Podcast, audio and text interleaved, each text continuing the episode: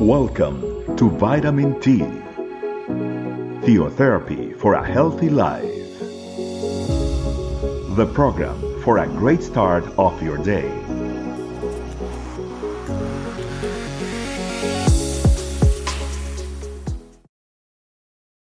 Hi, family. Welcome to another Vitamin T. With you, Pilar Ramirez, and we are going to be studying a meditation called Do Not Fear. God loves you. We are going to be reading out of the book of First of John, chapter 4, verse 18. It says as follows There is no fear in love, but perfect love casts out fear, because fear involves torment but he who fears has not been made perfect in love. There are three words that come to mind when I think of fear, which are, of course, fear or being scared, guilt, shame, and then there are three words which completely contrast and are the contrary of those three words faith, hope, and of course, love. If we are not experiencing our faith in God, if our hopes are not placed on the Lord, and if we are not living according to God's love in our life, we are going to very much experience fear, guilt, and shame. But I have good news for you. The Lord's promises become a reality in our life. There is no fear in love, and we need to be made perfect in His love. God's powerful love is capable of removing uh, and all the effects that fear has in our lives. He shows us that He can remove any of those effects. I am not speaking of the alert that you can have the moment that you almost crashed in the highway. That is going to be natural to have. But there are fears that we need to put in God's hands because they involve torment. We cannot be fearing about things that have not happened. That's why the Word of God always says, Enough. Each day has its own worries. We cannot be worrying, no matter how much we worry in advance, we will not be able to resolve anything unless we put it in the hands of God.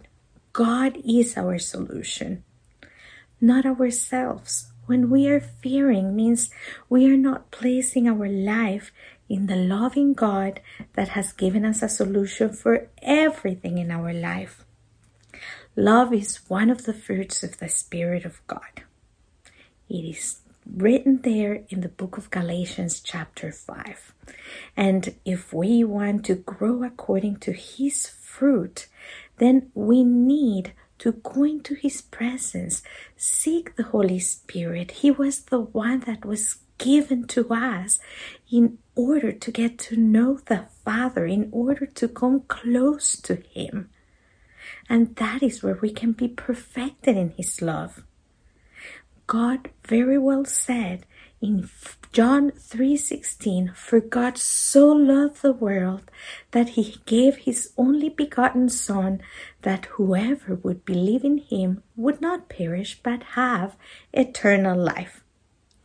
And sometimes I think in my eternity and everything else that could cause a worry, a fear, a shame, a guilt in my life is put into this perspective my life should not be led by fear because I have that eternal life that Jesus has given me.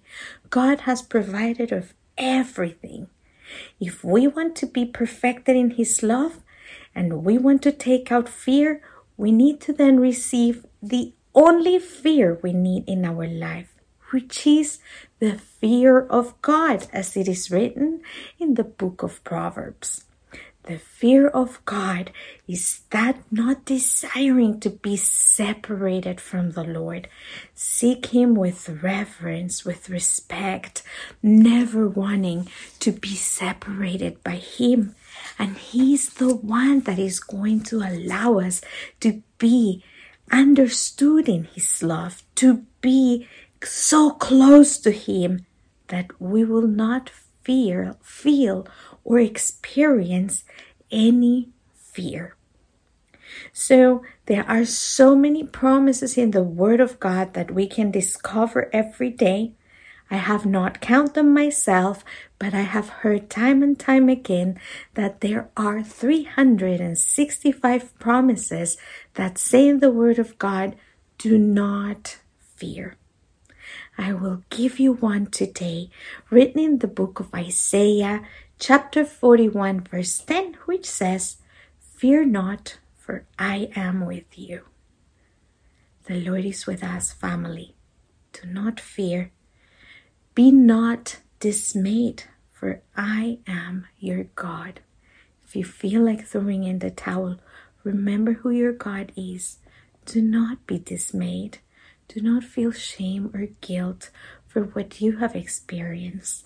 Go and return your life to the Lord, and He will fill you with His love, and any fear that you have will be put into His place, into its place, away from you.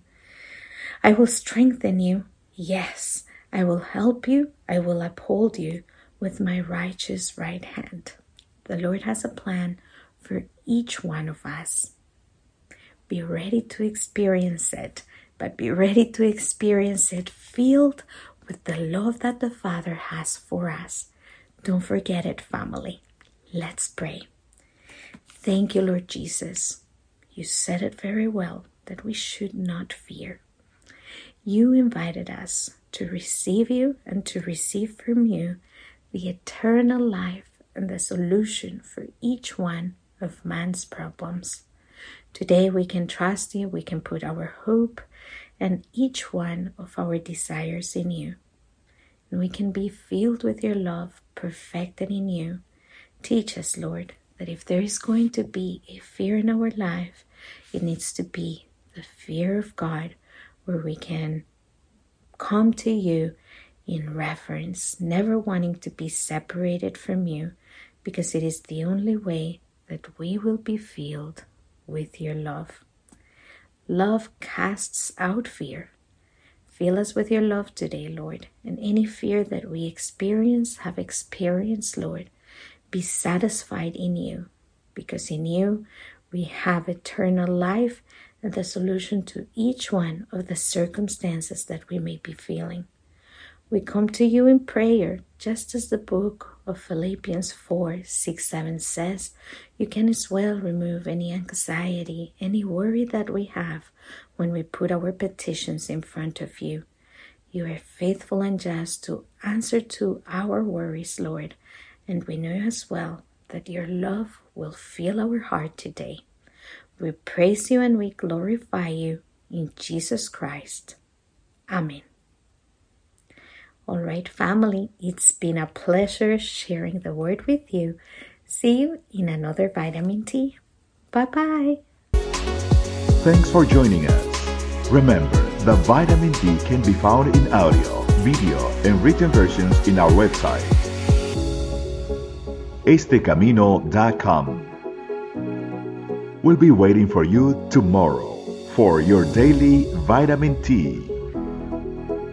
Theotherapy for a healthy life.